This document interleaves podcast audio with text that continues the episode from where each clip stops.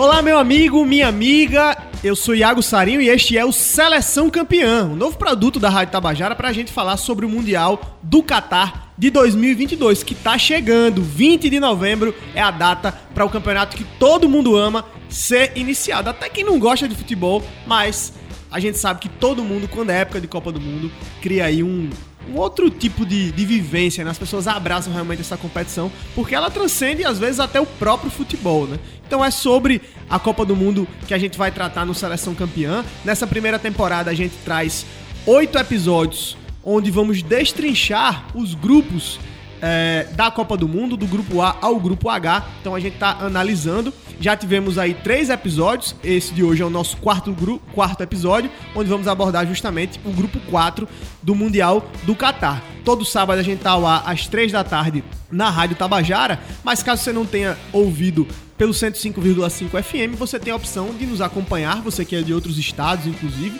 até de fora do Brasil, pode sempre nos acompanhar pelo canal do YouTube da Rádio Tabajara Vai lá no YouTube, procura Rádio Tabajara, Seleção Campeã, ou então você pode nos ouvir via podcast, tanto no Spotify, no Deezer, Apple Podcasts, Google Podcasts, enfim, a ferramenta da sua preferência. Procura Rádio Tabajara Seleção Campeã e aí você pode acompanhar também os episódios anteriores, assim como os próximos que ainda virão para o Seleção Campeã. Lembrando né, que o Seleção Campeã é um produto da Rádio Tabajara, uma emissora da empresa paraibana de comunicação, a EPC, que ele, como eu já falei, está disponível para você ouvir e assistir nas principais plataformas de áudio que estão aí disponíveis, assim também como no YouTube, além de todo sábado, 3 da tarde, na Rádio Tabajara 105.5 FM, a pioneira dos esportes na Paraíba. Sem mais delongas, hoje, nesse quarto episódio, a gente vai tratar sobre o grupo 4, ou grupo D da Copa do Mundo de 2022, a Copa do Catar. Nessa chave a gente tem um grupo bem interessante. Não dá para dizer que é um grupo da morte, mas é um grupo bastante competitivo, né? Ele chega aí com quatro seleções fortes, uma delas bicampeã mundial e a atual campeã mundial, que é justamente a França. Além da seleção francesa, ainda temos a Austrália, a Dinamarca e também a seleção da Tunísia. E pra gente falar sobre esse grupo, hoje temos uma debutante aqui no nosso programa, participando pela primeira vez do Seleção Campeã. Ela, Elisa Marinho, está aqui com a gente. Seja muito bem-vinda ao Seleção Campeã, Elisa. Que bom que você agora aceitou o convite, né, para estar aqui conosco. Vamos falar do grupo D da Copa do Mundo? Bora falar do grupo D. Oi, Iago. Oi ao pessoal que está em casa, Caio que está aqui na bancada com a gente. É um prazer estar tá aqui, né, com vocês, conversando um pouco sobre Copa do Mundo, esse evento que, que a gente tanto ama, que a gente tanto adora e já estamos na expectativa. E nada melhor do que entrar já nesse clima do que conhecendo as seleções que vão disputar 30 32 seleções. A gente já conheceu as dos primeiros grupos, ali dos três primeiros, e hoje a gente vai conversar um pouquinho é, sobre esse grupo D que tem a atual campeã, que entra como, eu diria, a favorita. A gente pode discutir isso, lançar essa questão aqui na mesa, mas realmente é a seleção, acredito, mais forte que a gente tem. Mas não vai ser fácil também para a França, né? Ela vai ter que superar um feito aí que só duas seleções conseguiram: o Brasil e a Itália, que conquistaram duas Copas do mundo em sequência.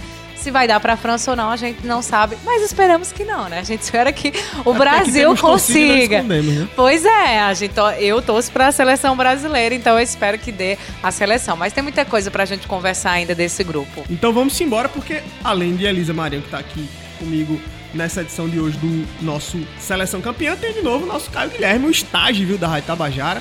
Olha, aqui a gente tem uma equipe realmente que é fora da curva, né? Então, tem o nosso Caio Guilherme, que é o nosso estagiário, mas que já tá conosco aqui dando show desde o primeiro episódio e nos ajudando, né? A gente cumprir com essa missão do Seleção Campeã, que é deixar você que está nos acompanhando pelo YouTube, pelos agregadores de áudio ou pela Rádio Tabajara, deixar você na cara do gol, né? Porque a missão do Seleção Campeã é essa. É para que você, na hora da roda de conversa, na hora do debate lá sobre a Copa do Mundo, você não chegue aí marcando bobeira, né? Então a gente vai deixar você na cara do gol para você só marcar golaço quando o bate-papo for junto com a galera. E aqui hoje tenho de novo meu amigo Caio Guilherme. Seja bem-vindo a esse nosso quarto episódio do Seleção Campeã. Você já é de casa, né? Enfim, é, é quase o time fixo aqui, aí você, essa dupla. Então, chegue junto, chegue bem pra gente debater hoje este que é o Grupo 4, chave D da Copa do Mundo 2022. Valeu, Iago. Mais uma vez aqui, né? Quarto episódio já do Seleção Campeã. Também cumprimentando a Elisa, aqui participando pela primeira vez do nosso podcast. Claro, também cumprimentando a todos que vão nos ouvir ou nos assistir, seja na rádio, seja no podcast, ou seja pelo YouTube. Um grupo, como você falou, bastante. uma disputa bastante interessante, com a França aí querendo fugir da maldição do atual campeão, né? Vamos ver o que, o que vai acontecer. É isso aí. Caio, que além de debatedor aqui no programa, participando da gente na mesa de debate, também produz, né? O Seleção Campeã. Então, Sim. uma contribuição fundamental aí para as coisas darem certo como estão dando. Agora vamos parar de enrolar, galera, que o povo quer saber de futebol, quer saber de Copa do Mundo. E a gente vai, enfim, nesse momento, entrar no que todo mundo quer saber, que é no debate. E claro, a gente tem que começar pela cabeça de chave. E a cabeça de chave é a França, atual campeã do mundo, campeã da Copa do Mundo da Rússia e que chega com muita moral para esse Mundial. No entanto, chega com muitos desfalques. Pode ser que esses desfalques, É, até lá, muita gente claro. se recupere, mas nesse momento, É, a gente tá aí há, cerca- pouco, há cerca de dois meses Mês, pra Copa, exatamente. né? Tá com a então, lista realmente extensa. estamos muito perto da Copa do Mundo e tem muita gente lesionada e gente importante. É, um. né? Então, assim, uma- a lista é grande, mas pra gente elencar aí os mais importantes, tem o Pogba nessa lista, o Kanté, o Coman, o Benzema, Kipembe, zagueiro do PSG. Então, assim, o Lucas Hernandes, recém-machucado agora, recém-lesionado agora pelo Bayern de Munique. Então, assim, são lesões importantes de uma seleção, claro, que pra eles há peças de reposição, talvez pra um, um Benzema, pra um Kanté, não, a altura, né? Mas é, nas outras posições, eles estão bem recheados, estão bem munidos de opções para, para esses desfalques. Você não tem, por exemplo, Pogba, mas pode jogar com Camavinga, né? É, uma exatamente. opção, né? Que já pra suprir essa... Mas, é claro, é, a dupla Pogba e Kanté, por exemplo, hoje estaria de fora, né? Estaria de Foi- fora. foi Foram a titulares. Base ali, a base ali É. do meio campo da, da, da equipe campeã em 2018, né? Mas antes de a gente falar um pouco mais sobre esse momento da França, vamos trazer aqui o histórico, porque a gente tem essa missão no Seleção do Campeão também de ser um almanac pra você poder entender um pouco da história das Copas do Mundo e trazer um pouco da história das seleções que estarão presentes, das 32 seleções que estarão presentes nessa Copa. Então agora, sobe o som com o hino da França pra gente contar um pouquinho da história dos Le Blues.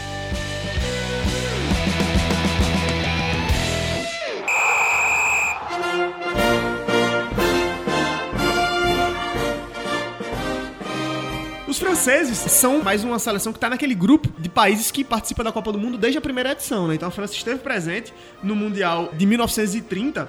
Só que eles não foram muito bem, né? O começo da França em Copas do Mundo, apesar de ser uma seleção que hoje tem dois títulos, não foi assim tão promissor. Na primeira edição eles foram eliminados na primeira fase, ficaram na terceira posição da chave, lá em 1930.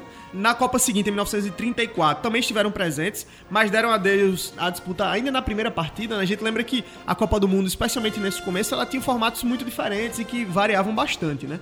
E aí, depois da Copa de 1938, eles foram os mandantes, né? A França foi a seleção, o país sede da Copa de 1938, mas também caíram na primeira fase, né, ainda. Aliás, nas quartas de final, nessa edição de 1938. E aí tivemos a, a Segunda Guerra Mundial, só voltamos a ter Copa do Mundo justamente em 1950, quando a França não veio ao Brasil fazer essa disputa, o país ainda muito arrasado pela guerra. Então, o retorno da França em Copas do Mundo no pós-guerra foi só em 1954, quando de novo, na primeira fase, deram adeus. E então vem 1958, que é quando a França faz finalmente aí uma campanha boa, né? Uma campanha promissora em Copas do Mundo. O time que caiu pro Brasil na semifinal, o Brasil foi campeão em 1958, como todos sabemos. A França perdeu pro Brasil por 5 a 2 nas semis, né? Mas foi para a disputa do terceiro lugar e venceu a Alemanha Ocidental, obtendo assim a sua melhor campanha até aquele momento, um terceiro lugar em 1958. De 1958 até a década de 80, É, ô Iago, importante lembrar que em 58 a França tem o. O Jules Fontaine, que é, ele é o recordista de gols numa mesma edição de Copa do Mundo. Ele fez 13 gols em 5 partidas pela França. Então, assim, é um número é, extraordinário. E ele, inclusive, nessa partida contra o Brasil na semifinal, ele chega a abrir o placar, abrir o placar faz 1x0 pra França, só que ele se lesiona. Ele tem uma lesão na perna e naquela época não havia substituição. Ou seja, se você tivesse um jogador lesionado, seu time ficaria com um a menos. Ele se machucou, era o craque da seleção, se machucou, saiu de campo. O Brasil acabou virando, foi pra final e acabou sendo campeão, né? Nosso primeiro título mundial. E aproveitando essa, essa tua lembrança sobre o Fontaine, vale lembrar também que o primeiro gol em Copa do Mundo foi marcado por um francês. Francês né? é em Lucien 30, Laurent, contra o em México. 1930, né? A gente falou agora da Copa de 30, mas acabei é, pulando esse detalhe, que já falamos em outros episódios, né? Mas nunca é demais a gente lembrar aqui que o primeiro gol foi marcado pelo Lucien Laurent. Primeiro gol em Copas no Mundo foi, portanto, de um jogador da França. Então, teve esse ato aí de 58, quando foi terceiro lugar. até a dé- década de 80, né, a França ela vai alternando eliminações em primeira fase ou deixando inclusive de ir a Copas do Mundo. A gente sabe que a eliminatória europeia é muito competitiva, então não é, não é raro, né, a gente ver times que são muito fortes acabarem ficando de fora da Copa do Mundo por não se classificarem dentro da, da- das eliminatórias europeias, né?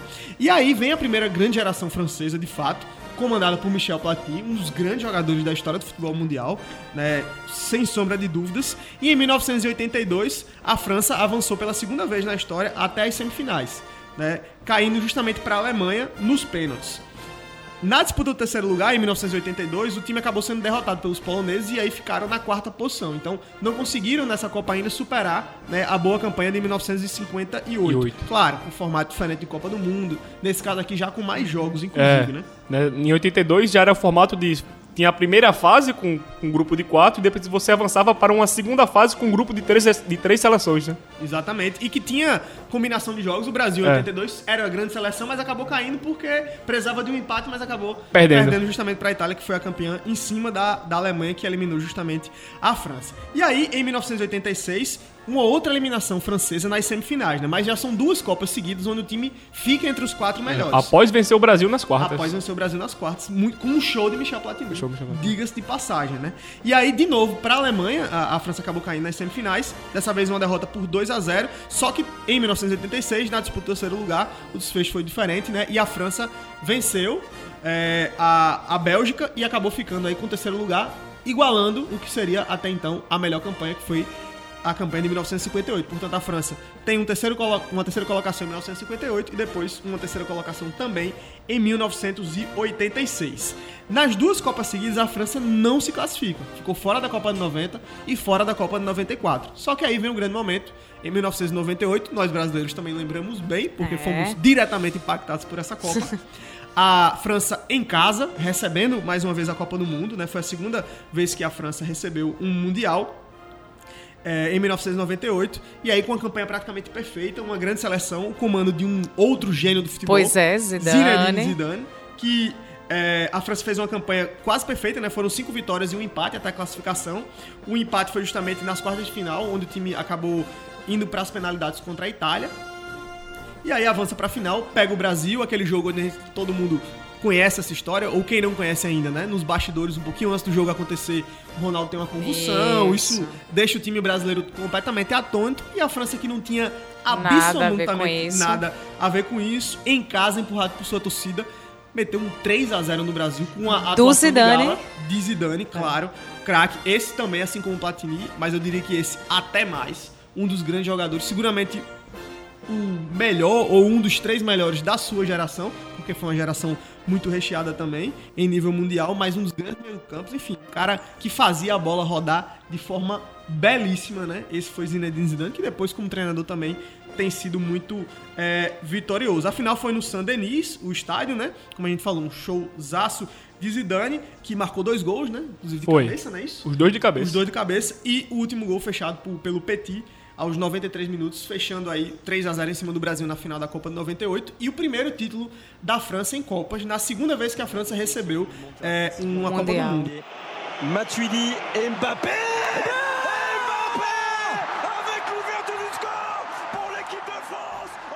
A gente já falou isso também em outros episódios, mas esse é um dado interessante, né? Vários países já receberam mais de uma vez a edição de Copa do Mundo.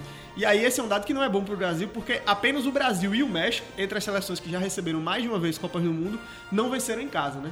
O México e o Brasil são as únicas seleções que receberam Que em mais de uma oportunidade mundial né? e não foram É. campeões. O México vai ter em outra. O oportunidade, né? Na próxima, na próxima Copa. Exatamente. E aí, é, dando continuidade a esse nosso histórico aqui sobre a França, em 2002, e aí vem um pouco do paralelo que a gente vai abordar daqui a pouco aqui no programa, nesse episódio, é que a França em 2002, depois do título mundial, um fiasco, né? Completamente. Sim. Falamos também no, no primeiro episódio, né, quando a gente falou sobre Senegal, né? A participação senegalesa. A, a França acabou caindo né, em 2002, ainda na primeira fase da competição. No entanto, em 2006, ainda com aquela mesma base do, do É. time, né? Consegue retornar, e aí retorna bem, vai até a final. Tem Vai aquele episódio final. da cabeçada Do- do, de Zidane, do também, né? É, enfim, que aí ele foi expulso, o jogo foi para as penalidades e a Itália nos acabou sendo ganhou. campeã mundial. Mas uma grande campanha da França que eliminou o Brasil também com É. uma grande exibição do próprio Zidane, né? Um baile do Zidane em cima do Brasil ali nas quartas de final com o gol do Henry. É, aquele gol nas costas do Roberto Carlos, todo mundo lembra bem desse lance também. E a França, 2006, vice-campeã. Em 2010, o time, mais uma vez, é eliminado na primeira fase. Então, eliminações na primeira fase não é algo raro, Raro vida da França. em Copas do Mundo. Na vida recente. Vamos falar na vida recente e na história. E na história. Equipe, inclusive.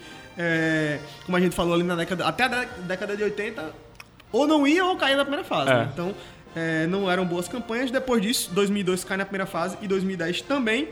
Retorna em 2014, mas fica pelas quartas de final e na Copa da Rússia, há quatro anos atrás. Aí sim vem a segunda estrela no peito, com uma grande campanha, seis vitórias e um empate, e com uma vitória impactante no final, 4 a 2 sobre a Croácia. Um grande show e realmente interessante, porque a França, os dois títulos da França foram com dois jogos assim, com a final realmente uma grande superioridade, né? Duas apresentações, claro, contextos diferentes, mas com Sim. duas grandes apresentações. Então, feita aí essa história E- francesa em Copa, diga, Lisa. Não, é só para fazer um comparativo, né, da final de, de 98 com a de 2018. Assim, o Brasil tam- também chegava com uma força muito grande, só que aquele episódio de Ronaldo realmente acabou comprometendo, diferente de 2018, né? Porque a França era favoritaça diante da Croácia. Alguém até criou-se uma esperança ali, mas assim, era muito notório que, que a França conseguiria esse título de 18. E eu vendo aqui o, o- a numerologia, que não quer dizer, na minha opinião, assim, eu não entendo, né? Mas os anos bons da França são os que tem oito, né? É. 58, 2018, 98 Oito, e 2018. 2018. Então esse ano vai ser bom para a Vai, vai França. ser. Temos Até essa porque- certeza. Até porque é um ano com dois, 2002 foi muito ruim, 82 É. também. É, e dessa Pois campanha é. de 2018. Deu ruim, França. Agora o que, é que isso quer dizer? Nada, né? Mas vai É. que, né? Dessa- Vai, talvez queira, na numerologia, vai às vezes diz alguma coisa. Tem quem É. acredite. Dessa campanha de 2018, como a Elisa falou, que ela chegou com um grande favoritismo na final, pouca gente acreditava na Croácia, ainda tem um detalhe também que a França chegou fisicamente muito mais inteira do que a Croácia.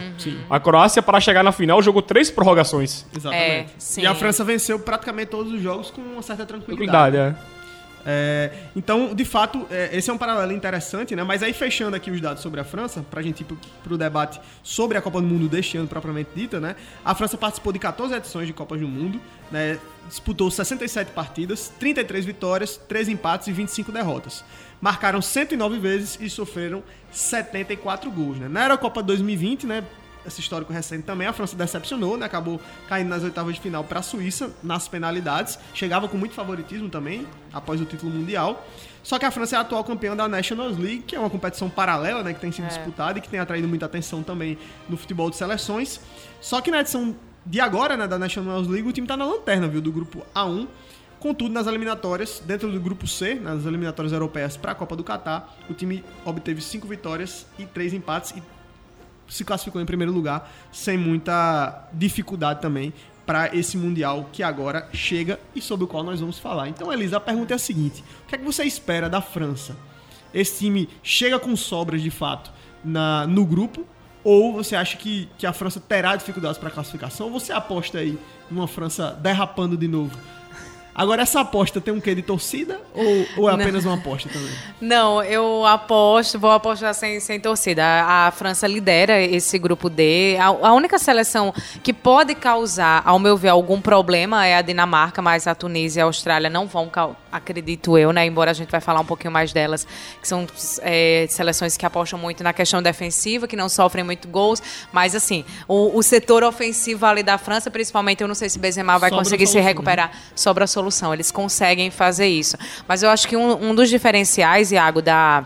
Da França, além do seu elenco, é quem comanda o elenco, né? O Didier Deschamps, ele inclusive vai completar 10 anos à frente da França. E esse trabalho longínquo, esse trabalho sólido que ele vem fazendo, um trabalho campeão, né? Ele que já foi campeão é, como jogador e agora também como, como treinador. Então, assim, ele tem muito, é muito o, o carisma, assim, a confiança do elenco. Do elenco, a- né? Total. Você percebe isso assim à beira do campo, nos amistosos, na Copa de 18. Ele tem a confiança, isso é muito bom, porque ele também pega jogadores muito experientes, mas jogadores que estão muito novos, né? O, o, o Mbappé tinha 19 anos lá em 2018, ele já chega agora com 23, um pouco mais maduro. E eu diria que, assim, uma galera que foi muito bem lá em 18, ao longo desses quatro anos, melhoraram ainda mais. né? Especialmente esse elen- essa, essa base do elenco mais jovem, né? Sim. E, e tem, e tem um retorno é, possível, né, pra equipe. Enfim, tá lesionado agora, que é o Benzema, né? Que seria um, é um extra, né, pra equipe. né? É, porque ele não foi titular em 18, né, por Na exemplo. verdade, ele não foi nem convocado. Ele não foi nem ele tava convocado. briga... havia, é, havia um problema interno né, do Interno, elenco é. com o Benzema, então ele retorna nesse ciclo agora de Copa do Mundo E num grande momento da carreira. no melhor momento da carreira É, dele. Eu acho que a gente é pode até uma pena essa isso, né? questão da lesão, assim, tomara que ele consiga se recuperar, não sei se vai dar pro Pogba também, porque, pronto, a França tem uma coisa que a gente vê em outras seleções, mas eh, me chama mais a atenção na França, que são jogadores que nem vão tão bem nos seus clubes, mas que na seleção É. vão muito bem. O Pogba é, é um, é um grande é- É exemplo. um um grande exemplo. tempo que não joga Ele vai bem, né, muito no bem na seleção da França, então assim, se ele não for, também é uma falta muito grande que ele vai fazer. A gente não sabe quem vai conseguir se recuperar a tempo. A gente teve essa discussão, discussão assim no sentido de conversar sobre isso, desse pouco tempo que as seleções vão ter, de por mais que ele se recupere, mas vai dar tempo dele entrar em ritmo, porque ele vai passar um tempão parado. Às vezes lá em novembro, beleza, ele tá recuperado da, lesão, mas não tá com ritmo de jogo. E aí, o técnico vai arriscar, vai convocar? Como é que vai ser isso, né? Vai ser um problema aí para muitas seleções que tiverem jogadores importantes a serem convocados, porque é pouquíssimo tempo de preparação, porque a temporada vai estar acontecendo, terminou, já entra na Copa do Mundo. Exato. E tem um detalhe aí, né? é, o, o Deschamps, por exemplo, com essa lesão do Benzema, né? Ele chamou o, o Giroud, né? Que é um atacante de características completamente diferentes do Benzema, com bem menos qualidade do que o Benzema. É um cara mais fixo, aquele pivôzão realmente. Uhum. E foi titular, né, Mais Léo? forte fisicamente, que era o titular da, da, da última Copa, Do né? título. Mas não resta dúvida que realmente o Benzema é Uhum. um centroavante muito superior em, em todos os aspectos em relação a, ao Giroud. E tem um outro jogador que tá chamando muita atenção, que sofreu por muito tempo com lesões, mas que esse ano tá fazendo uma grande temporada, que é o Dembélé no Barcelona. Né? Sim. É um cara que, que quando surgiu, surgiu para ser um dos grandes pontos do futebol mundial. É, conviveu com lesões durante muito tempo, né? Esteve no Barcelona ali quando chegou para jogar. né, Chegou caríssimo, né? A preço de caríssimo, ouro. né? Pra jogar com Neymar e Messi na época ainda. É, não conseguiu render, ficou muito tempo lesionado, mas esse ano tá tendo uma sequência muito boa. E ele foi, inclusive, convocado agora pelo É. Deschamps também. Então é uma outra opção aí pra França. Um cara que meio que tava até descartado, Uhum. né? Mas que, que surge bem, né? Ó, da, da- do- dos caras que não estavam em 2014, que estão surgindo agora de bons nomes, eu, eu destacaria o, o Incucu, que joga no Leipzig. Muito bom jogador, atacante, rápido, veloz, habilidoso, bate bem com as duas pernas. Eu destaco também, o Lloris é o goleiro titular, mas o Manhã, que é o goleiro do Milan, também tá muito bem, agarrando bastante. Tem o, Kun- o Kundé, que era do Sevilha, zagueiro, que também joga de lateral, que agora foi pro Barcelona. Tem o Konaté, zagueiro também, e assim, Fora, o, o- fora um Camaviga do Real, o Tuchomeni também, que agora foi pro Real, assim, Real, né? é realmente é, Um é muita que tá opção. voltando, né? O próprio é Benzema, muita, caso é muita, vá. é, Mas- muito cara que não tava em 2018 e que tá- e estão que aparecendo agora bem, em é. alto nível, né? Em alto e rendimento. alguns que, que estavam e que, como a gente disse, melhoraram. Mas, assim, embora a seleção da França tenha essas peças de reposição ali pro Pogba, pro Kanté, ainda me preocupa nesse setor, porque eles realmente, assim, eles faziam a diferença. E o, o Kanté, né, inclusive, sempre foi muito conhecido como aquele marcador, né? Muito, Uhum. Muita qualidade nisso. E agora também já tá ajudando muito nessa parte de construção, às vezes jogando até como, como segundo volante O ali é um no... monstro, né? Pois é, então assim, é uma perda também muito significativa essas duas peças se realmente se confirmar que elas não vão, né? A preço de hoje que a gente está conversando aqui ainda é uma incógnita, mas certamente isso deve ser definido em breve, porque o tempo está correndo e daqui a pouco os técnicos vão ter que bater o martelo de quem vão levar ou não. Mas se, se confirmar essas duas percas, eu diria até que seriam talvez as mais significativas. E o Benzema, eu Ne- colocaria nessa- esses nessa três. Última, nessa última data, eu acho que o Caio falou Kanté, mas na realidade é o- eu acho que é o Konaté, né? Que, que não tá disponível, né? Porque é Kim Pembe não, não, não pôde ser convocado, o Lucas Hernandes, né, o lateral esquerdo.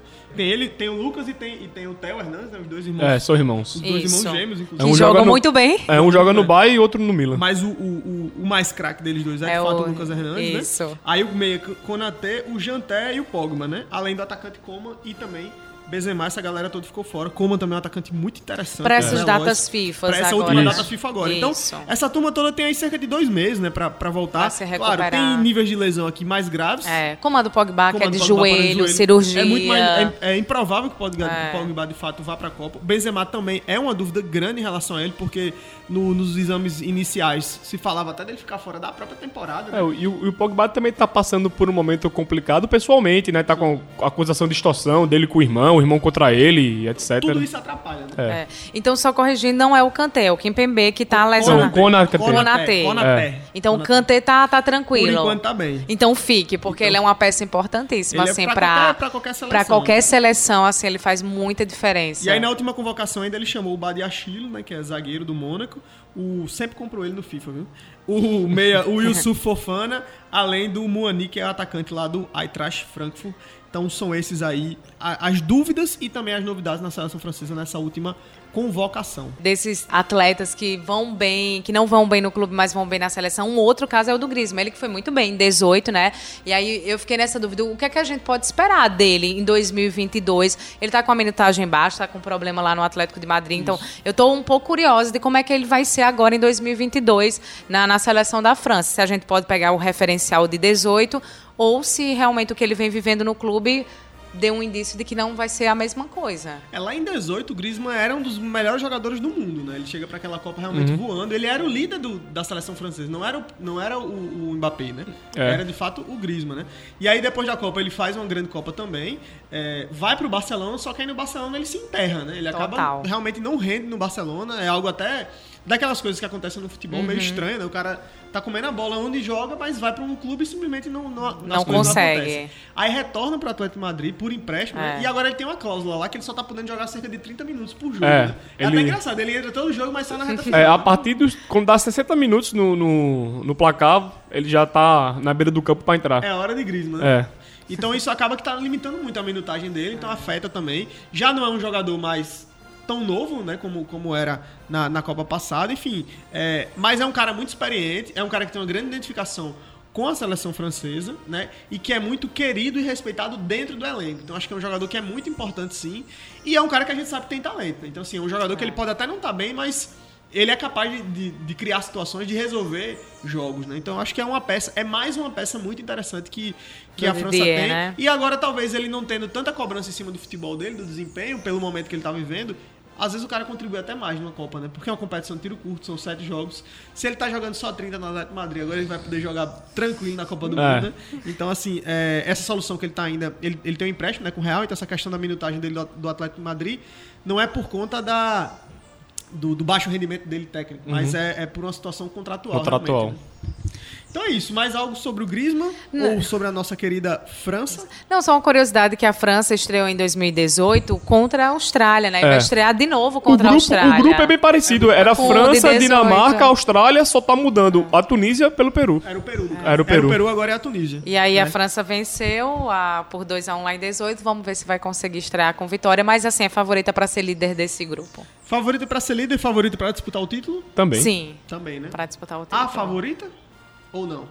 Junto com o Brasil. Junto com o Brasil? E, eu, e, e- e a Argentina logo depois, né? Eu Eu que boto a- assim. Pra mim, se, se conseguir. Se, se conseguir vencer o fantasma, assim, a gente não falou disso. Se conseguir vencer o fantasma da, da primeira fase, né, É. a gente tem esse tabu. Tá de com essa sequência, né? Seleções são campeãs mundiais. Desde a Itália em 2006. Com exceção do Brasil, né? Que 94 É, se, é, se, pegar, final se pegar da 98, própria França em 98, você só tira o Brasil. Só tira o Brasil. Todo mundo, de- todo mundo foi campeão mundial. caiu na fase de grupos. Cai na, cai na cai primeira na fase, fase de Com exceção do grupos. Brasil. A França viveu isso de 98 para 2002, né? Caiu na primeira fase de 2002. A gente já falou disso também agora há pouco aqui mesmo no programa. Então, vamos ver se vai conseguir vencer essa cena, né? De fato, tem sido um, É. a- algo aí permeando os campeões mundiais, né? Uma ressaca, de repente, uma Copa para É. outra, né? Com a Alemanha. É, é, é, um problema também que a acaba acontecendo é quando rola esse ciclo né, de você mudar de um quatro anos para a próxima Copa. É, alguns jogadores envelhecem, passam a não render tão bem quanto estavam rendendo há quatro anos atrás, ainda assim mas não consegue. O, o técnico mantém o jogador, tem aquela dívida de gratidão, tem esse problema né, de passar o bastão. E acaba se complicando. É isso É, mesmo. mas não, não é bem o que a gente tem visto com os jogadores da França, É, né? pelo Pelo, contrário. contrário. Pelo Na contrário. realidade, o que parece E que aí- E a França tá surgindo muito Parece cara que eles bom. melhoraram. E Eles tão surgindo- e melhoraram. surgindo Muita bons gente jogadores. Por isso, assim, novos. sobre essa pergunta de Iago, pra mim a França é a favorita. Assim, Uhum. ela tá aqui em primeiro pra conquistar. Eu Tem, concordo. tem ouro, mas em primeiro lugar.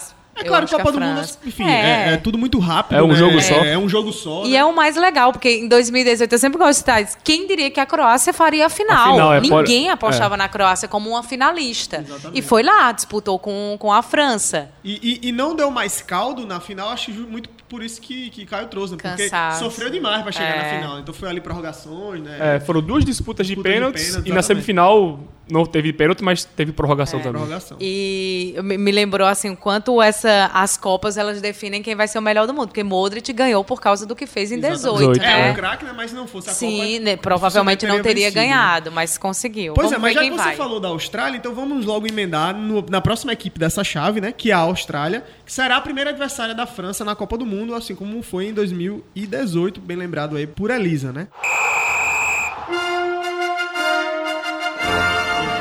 Pois bem, o time australiano, né, que há muitos que dizem que a Austrália é o Brasil que deu certo. Você já ouviu essa história? Não, Eu gosto dessa ouvi. síndrome de vira-lata, não.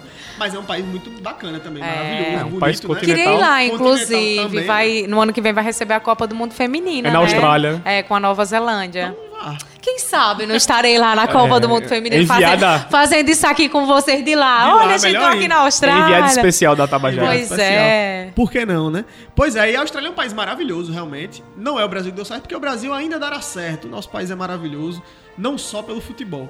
Mas a Austrália é um, um país muito bacana também. E no futebol é que não dá muito certo, né? Então, nesse caso, a Austrália seria o Brasil que não deu certo no futebol. Então, é, a Austrália chegando para mais uma Copa do Mundo, né? A primeira vez que eles disputaram vaga foi em 1966. Conquistaram a primeira classificação só em 1974, né? É, na primeira participação da Austrália em Copas, o time conseguiu só um pontinho e aí foi eliminada, obviamente, logo na primeira fase. Depois disso, veja a distância, viu? A primeira disputa foi em 74, caiu na primeira fase. Depois disso, só volta a jogar em 2006. E aí a gente tem uma memória boa da Austrália, porque a Austrália jogou contra o Brasil na fase de grupos Foi. de 2006, 2006. né? É, e aí nessa, nessa, nessa participação em 2006, o time conseguiu avançar de fase, passou em segundo lugar é, na chave, né? Atrás justamente do Brasil. O grupo era o grupo F daquele Mundial 2006 é, e eles passaram, como eu disse, na segunda colocação.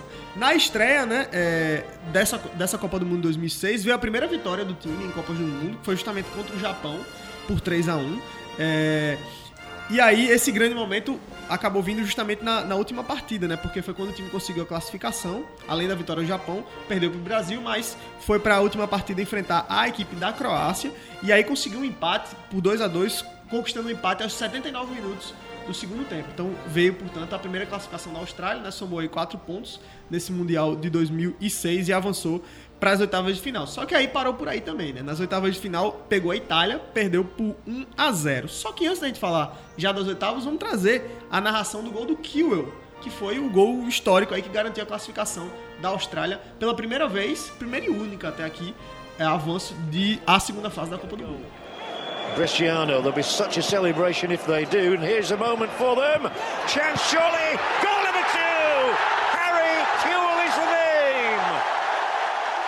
Então, como eu falei rapidamente, nas oitavas de final, né, foi o máximo que a Austrália conseguiu avançar até aqui em Copas do Mundo.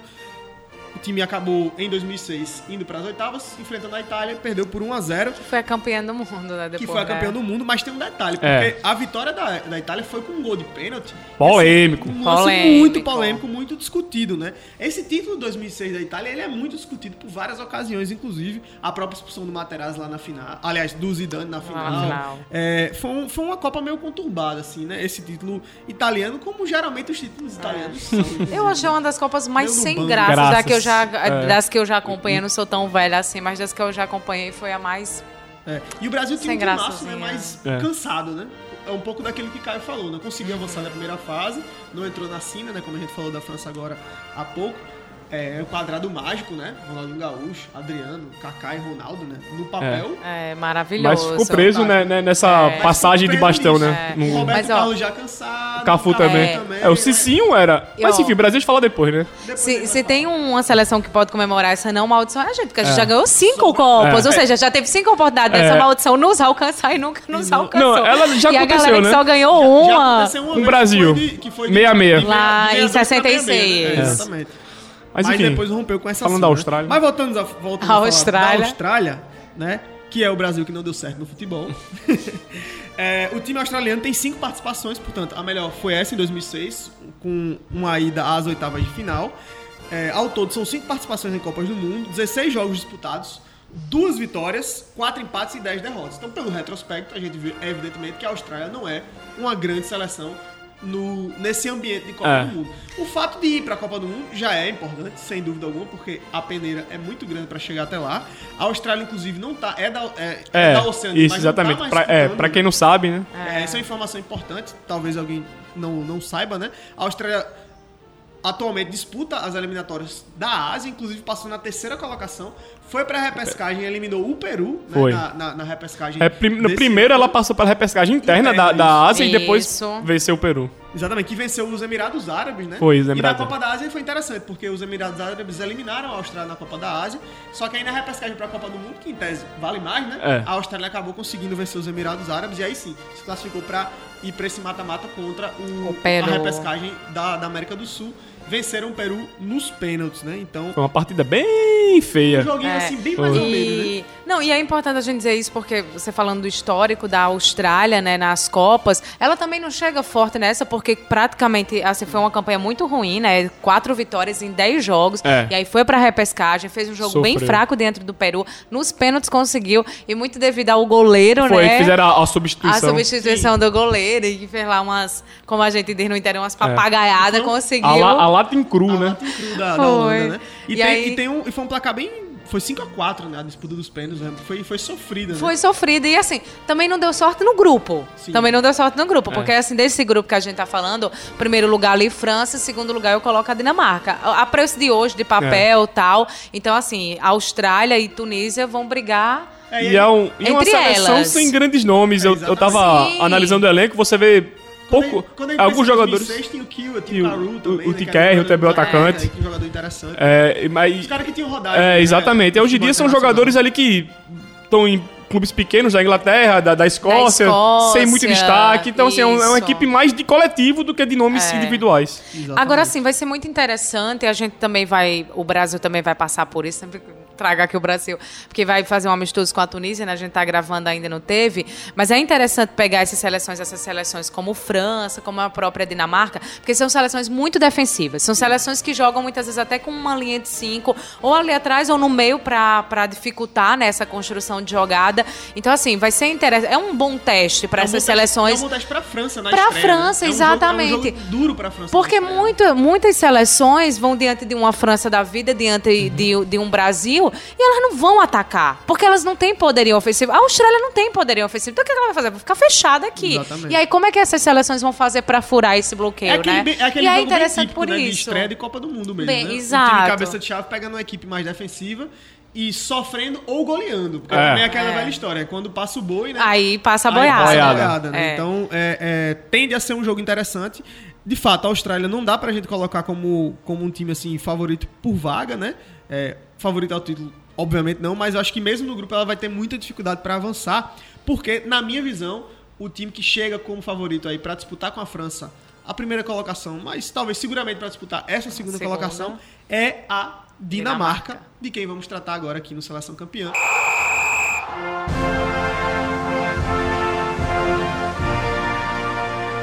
Olha, a história da Dinamarca em Copas do Mundo não é nem tão grande assim, né? Mas o time tem uma história bonita e de grande futebol, de grandes exibições de futebol, né? De fato, como a gente sempre comenta aqui, já falamos isso outras vezes, as eliminatórias europeias para a Copa do Mundo são muito difíceis, então sempre ficam aí seleções interessantes, bons times que poderiam estar na Copa do Mundo, né, que tem até um nível melhor do caminho. que outras seleções que vão para o Mundial, mas acabam não conseguindo ir. Eu acho que a Dinamarca é um exemplo disso, porque é uma escola interessante de futebol, né?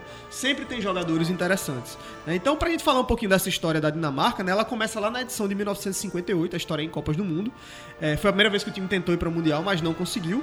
E a primeira participação só acontece em 1986, né? Então demora bastante. Foi justamente na Copa é, do México, né? Que era um Mundial que acabou indo para o México, né? Foi a segunda vez que o México recebeu. Seria na Colômbia. A Colômbia desistiu né, na reta final e aí o México acabou recebendo essa Copa de 1986. Na primeira fase, eles lideraram um grupo, né, com três vitórias, entre elas uma vitória sobre a Alemanha Ocidental, uma vitória em cima da Escócia e uma goleada por 6 a 1 contra o Uruguai. Olha Então só. essa foi a estreia da Dinamarca em Copas do Mundo. E aí o time vai para as oitavas de final. Só que aí é aquela velha história, né? Treino é treino, jogo é jogo, né? Se na Copa do Mundo tudo é valendo, mas dá pra gente dizer que a primeira fase é o treino e que as- a partir das oitavas de final é quando realmente a coisa é, entra pra valer. E aí, na hora do- da brincadeira do vamos ver, a Dinamarca de 1986 acabou caindo, né? E aí tomando uma goleada também pra Espanha por 5 a 1 Então, essa foi a primeira participação dinamarquesa. Entra muito bem, passa por cima de todo mundo na primeira fase, vence a Alemanha Ocidental, Escócia e goleia o Uruguai. Só que aí nas oitavas de final acaba caindo. Então, na primeira participação da Dinamarca, ela já consegue avançar de fase, apesar de uma eliminação aí sofrendo goleada nas oitavas de final. E aí, de novo, uma demora grande, né? Porque foi em 1986 para disputar e só volta 12 anos depois, em 1998, quando surge o que ficou Aí, conhecido como a Dinamarca. Dinamarca. né? Máquina. Exatamente. Porque no retorno à Copa- à- às Copas do Mundo, em 1998, na Copa da França, a, a Dinamarca obteve o seu melhor, a sua melhor campanha até aqui. né? Venceu a Arábia Saudita na estreia, empatou com a África do Sul, é, e aí acabaram sendo é, derrotados pela França na última rodada, né? Só que mesmo assim passaram, né? Em segundo. passaram de grupo em segundo lugar, nesse que foi o grupo C.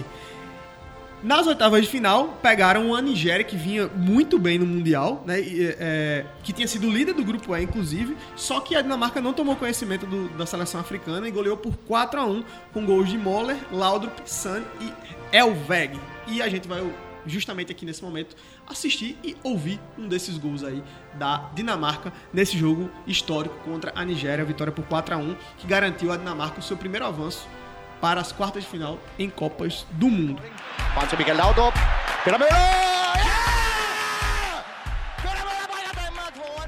Pois bem, esse foi o gol, né, que garante um dos gols dessa vitória histórica da Dinamarca, a vitória que garantiu até aqui a melhor campanha dessa seleção em Copas do Mundo. Só que a campanha que era boa parou por aí. Por quê? Em seguida, o adversário da Dinamarca em 1998 foi o Brasil. E aí deu ruim pra Dinamarca, né? Porque eles se encontraram com o Brasil nas quartas de final e acabaram perdendo por 3 a 2 Mas assim, deu ruim, mas deu jogo, né? É, foi um jogaço. dificílimo pro Brasil. Um dos melhores jogos da Copa Foi. do Mundo de 98. Acho que.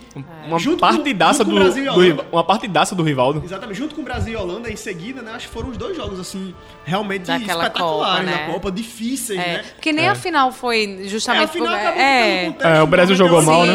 Brasil não entrou em campo, foi- não foi um jogo França legal de- jogou de tranquilo, assistir. né? Mas as quartas de final, Brasil e Dinamarca, depois Brasil e Holanda, realmente foi Um jogo de duas viradas, o Brasil abre o placar, a Dinamarca vira, o Brasil vira de volta. E a Dinamarca jogando pra cima, né? Pra Sem cima. medo do Brasil, né? Então, Sim. que foi justamente isso que, que deu a esse time esse, É, esse apelido de é. Dinamarca, né? Um time. Como foi já em 86, né? Um time que, que não tem medo de jogar. Entra, vem pra Copa, É. não. De peito aberto. Copa do Mundo, né? E, e são sempre interessantes as participações da Dinamarca é, em Copas do Mundo. O time, como eu falei, acabou caindo nas quartas de final de 2000. Aliás, de 1998. 98. Em 2002. Foi a primeira vez que a Dinamarca disputou uma Copa em seguida, né? Então É. já, a gente já vê um avanço da 98, seleção. isso. Só que aí, de novo, acabou que tem um hiato grande da equipe. Né? Em 2002, eles acabaram sendo eliminados de novo nas oitavas de final, perdendo por 3 a 0 para a Inglaterra. Outra grande seleção também. É, em 2002. curiosidade, em 2002, que é- a França era a atual campeã e caiu na fase de grupos, a Dinamarca era desse grupo. Era Exatamente. Dinamarca, Senegal, França e Uruguai. Então- Caíram França e Uruguai, passaram Senegal e Dinamarca. Então, talvez aí, né, mais um, mais um adendo em relação à França que a gente já comentou. Cuidado, aqui, França. Precisa fugir É. da cena de eliminações para os campeões mundiais que só o Brasil até aqui tem conseguido evitar. Então, em 2010, né, Brasil até aqui, com exceção de 62 e 66, né? É. Então, em 2010, né, é, veio a única participação da Dinamarca sem avançar em um mata-mata. É, o time acabou ficando na terceira colocação num grupo que tinha Holanda, Japão e Camarões. E na última participação dinamarquesa, em 2018, né, o time ficou na segunda colocação é, de um grupo que, como a gente já falou, muito parecido com esse grupo de hoje. Né? Passou a França e a Dinamarca. É, a exceção apenas, em vez da Tunísia, era o Peru. Peru que caiu para a Austrália. Pra né? Austrália. Então, É. poderia ter sido parecido também aí, dependendo do chaveamento, né? Nesse caso, eles acabaram sendo eliminados para a Croácia, que foi até a É. final da Copa do Mundo, justamente contra a França. Essa é, portanto, também a segunda vez que a Dinamarca fará uma Copa Consecutiva. é, Consecutiva, né? O que Pela é primeira vez, também. né? É, e mostra, É. mostra que é justamente uma boa geração né, dinamarquesa, assim como foi aquela lá de 1998. E aí, você citando, é interessante assim, ver o histórico da, da Dinamarca, porque ela sempre foi uma seleção, salve algumas exceções que você trouxe, que sempre deu trabalho aos seus adversários. Sempre foi uma seleção indigesta, né? Nunca foi um time fácil de Uhum. E que dá jogar. jogo, né? Que dá jogo, né? Que sempre é um time que, que gosta de, de jogar, de propor. Mesmo que enfrente, como foi lá em 98, quando caiu para o Brasil. O Brasil era o atual campeão, né? Tinha ganhado em 94. Lembrando que a Dinamarca tinha ganhado em 92 a Euro. Então, A Euro, exatamente. Isso, então assim, é, é um time que sempre. É muito legal ver, a- É. no geral, ver a É um Dinamarca jogar. E eu acho que esse ano vai ser até mais legal ainda, né? Vamos. É. Ganhou, inclusive. Eles vêm, eles vêm mais o- forte. O apelido do Dinamarca, inclusive, é referência à Eurocopa. À Eurocopa. né? É, de, de chega- 92. Ela já chega É. como Dinamarca. status, e fez jus ao Fez nome, jus. embora tenha caído ali pro Brasil, fez jus Exato. ao que apresentou ali no Mundial. É, eles vêm de uma boa Eurocopa, né? É, estavam bem, né? Foi aquela Eurocopa que deixou todo Foi. mundo assustado, né? Foi. Com a, a situação lá do Eriksen. Do Eriksen, que já voltou a jogar, Já voltou a jogar e é um dos É. principais jogadores desse É, Eles foram, eles diria que foram, até o eles foram né, até semifinal, perderam pra Inglaterra. É. Num, num pênalti até contestado, né? Também, do, também. do Inglaterra. Então, assim, eles poderiam até terem sido finalistas dessa última Euro. Tem um grande goleiro, né? Que é o É, o Schmeichel, Schmeichel, né? é. De novo, o Exato. segundo Sch- Schmeichel 2, né? Porque o É. pai dele também era É, um que grande foi goleiro. um dos eu- eu- eu maiores, destaco né? o Schmeichel, destaco o zagueiro Kiaer, que já jogou no E o Sevilha. Christensen também, né? Uma O, boa dupla de o, zaga, o né? Christensen É. também, que tá no Barcelona agora. Tem o Roy Bierg, o volante, que joga no Tottenham. E tem o Eriksen, né? E tem o Eriksen, exatamente. Que tá no, no Manchester United. United. isso. Exatamente. Então é um time interessante. Assim, claro, não, não dá pra apontar a Dinamarca como, como uma favorita pra, Pra- pra título, né? ganhar. Mas eu acho que é um time que tem tudo pra passar com até certa É, e, e- e talvez até. E chegar até mais longe. E fazer, é, e fazer uma fumaça aí, pegar uma, uma seleção grande e eliminar, quem sabe. Exato. Sim, Exatamente. Tem sim. condições de É, fazer tem. Eu acho que até- há umas quartas por ali, É. tem passado as oitavas, eu acho que a, a Dinamarca tem, Tem condições. condições. Fez uma, uma eliminatórias boa, né? Tem uma o eliminatórias Poulsen também, boa. né, do, do RB Leipzig. É, o atacante Poulsen. atacante interessante Tem, tem uns nomes interessantes, a gente falando da Austrália, como a Austrália veio ruim, né? Conseguiu a vaga só na repescagem, já a Dinamarca dos 10 jogos venceu 9 e fez aí 30 gols. Então, assim, vem também com, com um time interessante, com um histórico interessante para fazer uma boa campanha. E a minha opinião é essa: França líder, Dinamarca, segundo lugar, vai para as oitavas e a depender de quem pegue, A gente nem falou consegue. da Tunísia ainda, vocês já estão antecipando aí que vai dar Dinamarca aí. Eu acho, eu acho. Ah, real. Coitada da Tunísia. assim. embora eu, estudando a Tunísia, eu criei um amor por ela e eu queria que ela fosse longe. Mas é aquela história. O mundo real e o ideal. No mundo real é muito difícil. Pois é, então só pra gente fechar aqui esse histórico da, da Dinamarca, antes da gente falar sobre a Tunísia, né? O time tem cinco participações em Copas do Mundo, jogou 20 partidas, venceu 9, empatou 5 e perdeu 6. Então é um retrospecto positivo, apesar Sim. de poucas participações, né? Marcou 30 gols e sofreu 25. É aquela coisa do futebol total também, né? A Dinamarca joga e joga. Joga. né? Faz, mas toma Mas também gol, leva. né? Então, é, para chegar ao Qatar, né, eles fizeram uma campanha quase perfeita nas eliminatórias europeias. Ficaram com a liderança do grupo F, o que é muito difícil. É. né? Venceram nove partidas e perderam apenas uma vez. Foi justamente uma derrota meio inesperada por 2 a 0 para a Escócia. Pra né? Escócia. Naquele contexto lá, né? Na atual edição da Nations League, eles estão. A Dinamarca está liderando o grupo A1, tem três vitórias e uma única derrota. Esse é o time dinamarquês que vai para o Mundial do Qatar 2022. E assim, se tem alguém que no grupo pode dar trabalho à França, é a Dinamarca. Inclusive na, na Liga das Nações, que a França ganhou, no fim, na fase de grupos, a Dinamarca ganhou, Ganhou da, da França. França, Então, assim, E se na tem um Copa time que de vai dar 2018 foi trabalho- 0x0 o jogo, né? Pois é, então se tem alguém que vai fazer fumaça realmente ali pra França, é, É, a eu acho que a Dinamarca tem condições de pensar em disputa de, De liderança. de liderança da chave, né? Dependendo aí do contexto, dependendo de um tropeço talvez da França contra a Austrália Uma ou contra dessas, a Tunísia, né? Você aham. conseguir um empate ou até vencer a, a França não é algo impossível, até porque a Dinamarca já fez, como você bem Já lembrou, há pouco tempo, inclusive. Então, pra gente fechando já aqui esse nosso é, episódio do Seleção Campeã, vamos falar do último time dessa chave, que é a, não menos importante, é claro, a Tunísia, E para isso, a gente traz aí o hino nacional tunisiano.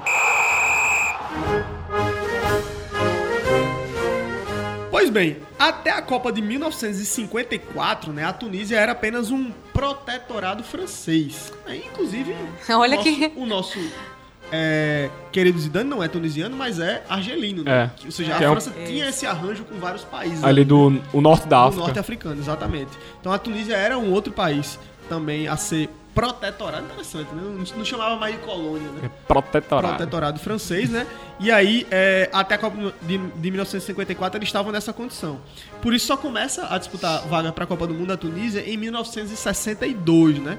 E só faz a sua estreia, né, o debut, em 1978, no Mundial da Argentina. E olha, já chega chegando, viu, Tunísia?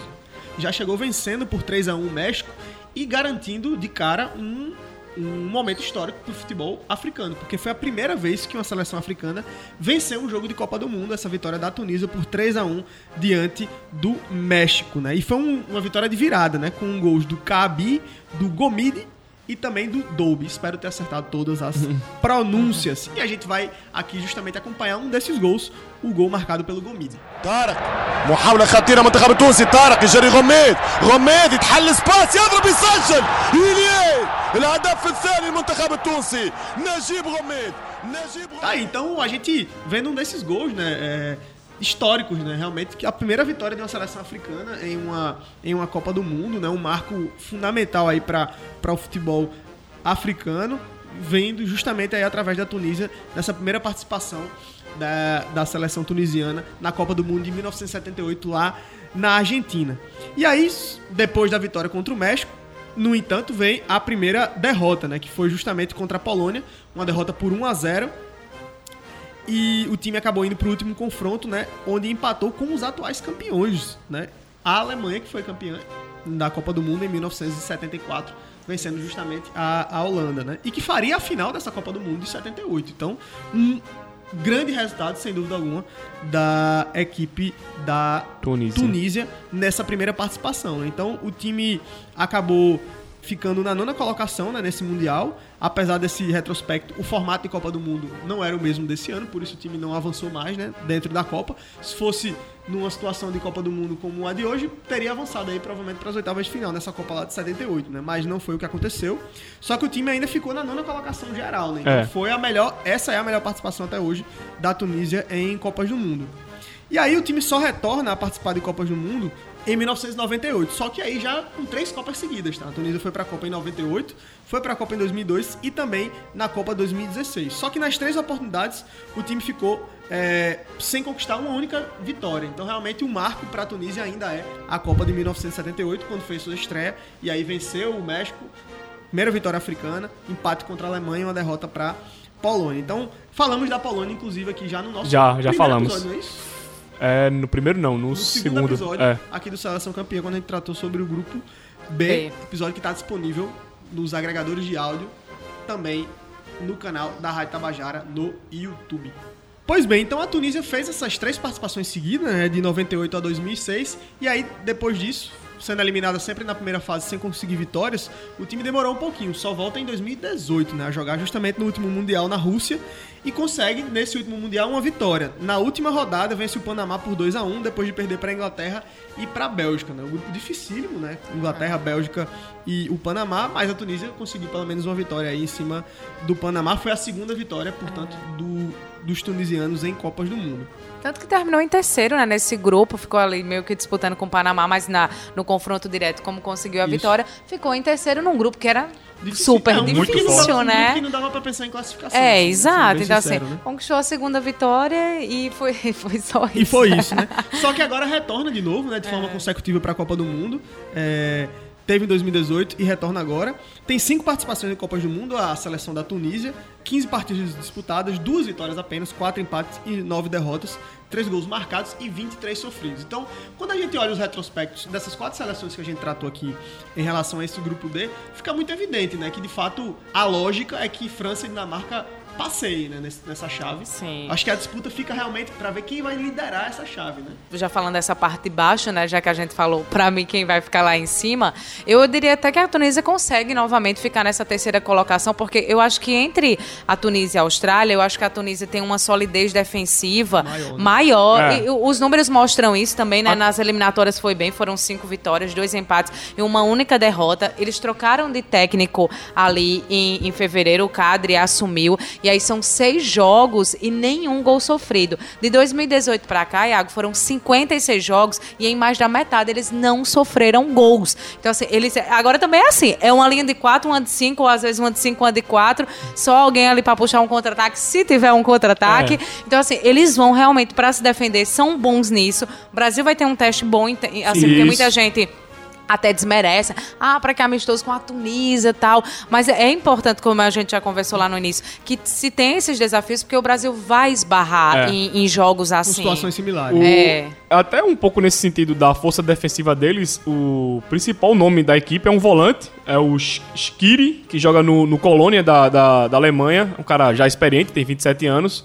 Então isso dá um pouco desse termômetro da, dessa força defensiva, dessa predileção pela defesa da equipe eles têm. tunisiana. E aí, por isso que eu acho que nessa disputa com a Austrália, eles conseguem repetir o feito lá de 18 ficar em terceiro. Agora Passar lembrando, é... agora lembrando que esse equilíbrio difícil. defensivo da Tunísia também é contra adversários, em tese, não tão fortes. né? Ah. Tem isso É. também, né? Sim, então, acho sim. que É, mas, assim, mas em comparação com a, com a Austrália, eu diria que É, o- tá mais ou a, a africana. patamar, né? É, eu diria que o nível do- de seleção africana é melhor do que as Sim, asiáticas. tá, é, isso eu concordo com você, sem, sem dúvida alguma, né? E por falar nisso, né, na Copa das Nações Africanas, né, o- a, a Tunísia não foi muito bem, acabou passando de fase, mas com o melhor terceiro lugar apenas, É. né? E aí é, eliminaram a Nigéria nas oitavas, que foi um grande feito, né? Porque a Nigéria sempre tá ali entre os principais países africanos, mas caíram nas quartas pra Burkina Faso, né? Perdendo por E 1 aí a foi 0. É. por isso que eles trocaram de técnico, né? Exato. Já Bu- esse ano, ali em Burkina fevereiro. Faso é, realmente não é. Não tá é longe. inesperado, né? Tá longe de ser uma potência, né? É, do, do futebol próprio continente, é. E aí no caminho pra, pra Copa do Catar, né, eles venceram o grupo B, e aí já é um resultado bem melhor, né, um grupo que tinha Guiné Equatorial, Zâmbia e Mauritânia. Foram quatro vitórias, um empate e uma derrota. E no confronto pela vaga pra Copa, acabaram superando o Mali por um placar agregado de 1 a 0 como você bem falou. Solidez defensiva é o nome, né, É o nome do- do time. Tunisiana. É, é bem cruel esse formato da eliminatória africana, que é só o campeão do grupo passa e passa ainda pra enfrentar um outro mata-mata, né? Pra, É. pra aí sim conseguir a vaga. É porque bem são, difícil, são né? poucas vagas, né, pra, É, pra pra um- África. e são muitos países. né? Então realmente acaba que é, um, É um- uma eliminatória bem confusa. É um dos questionamentos que eles sempre trazem, essa, essa quantidade de vagas lá para o continente, que é um dos maiores do mundo. São muitas seleções É. disputando. E eu acho que é um- uma reivindicação até válida, né? É. Pra, Com certeza, pra eu eles. acho É, que- proporcionalmente, assim, proporcionalmente, a América do Sul manda metade das seleções pra Copa do Pois Mundo. é, pois é. É, porque Manda eles, cinco a- de dez. eles avaliam o ranking, né? Enfim, mas isso é uma coisa, inclusive, que faz tanto tempo que não é modificado, né? É. Mas a gente tem a perspectiva de uma expansão, né? Já dá pra É. Copa É. do mundo, né? E espero que nessa expansão se agregue justamente continentes que têm tido poucas vagas, né? Isso. Porque se a lógica é, é- é expandir a Copa do Mundo É, para com- mais países... Exatamente. né? Então, Que e até, até Quem a Austrália. tem menos, tenha mais, Até a né? Austrália, que a gente pontou que saiu da Oceania pra Ásia, um dos motivos, claro, além da- do nível maior de futebol da Ásia, pra desenvolver melhor o futebol deles, é que também a Oceania não tem uma vaga direta pra Copa do Mundo. Exatamente. E vai passar até agora. Toda vez eles tinham que ir pra, pra, Pra repescagem. E era sempre Isso. contra, justamente contra a América do Sul. É, era, antigamente era, mas hoje demudou, né? Agora eles é, sorteiam, agora né? tá, é, agora É, sorteio. sorteio. E tem a questão, pra gente só fechar, né? A questão social do futebol. Sim, a gente claro. sempre vê como é importante pra eles essa participação. O povo africano é um povo que ama futebol. A Copa de 2010 foi belíssima, Belíssima. belíssima. Então, assim, é, eu acho fundamental que ele, como a gente disse, vai ter esse aumento da participação de seleções que possam dar mais vagas a quem já tem menos, né? E Não aí- dá a quem já tem tanta. É, e o futebol africano tem tido uma evolução. Tá evoluindo. Né? Sim. Cada vez mais a gente vê grandes jogadores despontando aí. Então, É, verdade. isso, isso conflui né, pra, pra fazer esse fortalecimento. Então, galera, é isso. A gente vai fechando esse nosso quarto episódio do Seleção Campeã. Trouxemos hoje muitas informações, históricos, análises sobre as quatro seleções que compõem o grupo D: a França, Dinamarca, Austrália e a Tunísia. Quatro seleções aí, eu acho que a gente tem um entendimento meio que parecido aqui que França e Dinamarca são as grandes favoritas da chave. Eu aposto numa disputa entre Dinamarca e França pelo primeiro lugar, mas sem dúvida alguma a França é a grande favorita da chave e é, na minha opinião, também a grande favorita da Copa do Mundo a ser bicampeã. Apesar que, pra ser bicampeão, aí só Brasil e Itália. Vamos ver se a França vai entrar na história também nesse grupo seleto aí. Lembrando, né, que tem Didier Deschamps, foi um dadozinho que a gente esqueceu. É. Didier Deschamps que foi técnico, foi campeão como técnico e foi campeão Como como, treinador, assim como o Zagallo e Beckenbauer. Beckenbauer lá pela Alemanha, campeão em 74 E o- depois Em 90, como técnico. como É. técnico. E o Brasil ainda melhor, porque Zagallo foi como auxiliar, foi como técnico, foi como jogador. Jogador duas vezes. É, jogador duas vezes. Então o Brasil à frente ainda. Tamo aí, tamo aí. Então é isso, pessoal. Valeu pra você que ficou até o final aqui com a gente. Obrigado, Elisa. Valeu, Caio, pela parceria, por estarem aqui conosco no Seleção Campeã. Lembrando, todo sábado, 3 da tarde, na Rádio Tabajara, a gente volta com um novo episódio. E você que não viu os episódios anteriores, ou que quiser rever esse aqui e mandar pra galera também acompanhar pra não ficar marcando bobeira, manda avisar lá que a gente tá tanto no- nas plataformas e agregadores de áudio, Spotify, Deezer, Google Podcasts, Apple Podcasts, assim também como o nosso canal no YouTube, onde além de tudo você pode nos ver, o que vai ser, sem dúvida alguma, muito bom pra você. Um forte abraço, até a próxima. Esse foi o Seleção Campeã, episódio 4. Falamos sobre o Grupo D da Copa do Mundo do Catar, que é logo ali.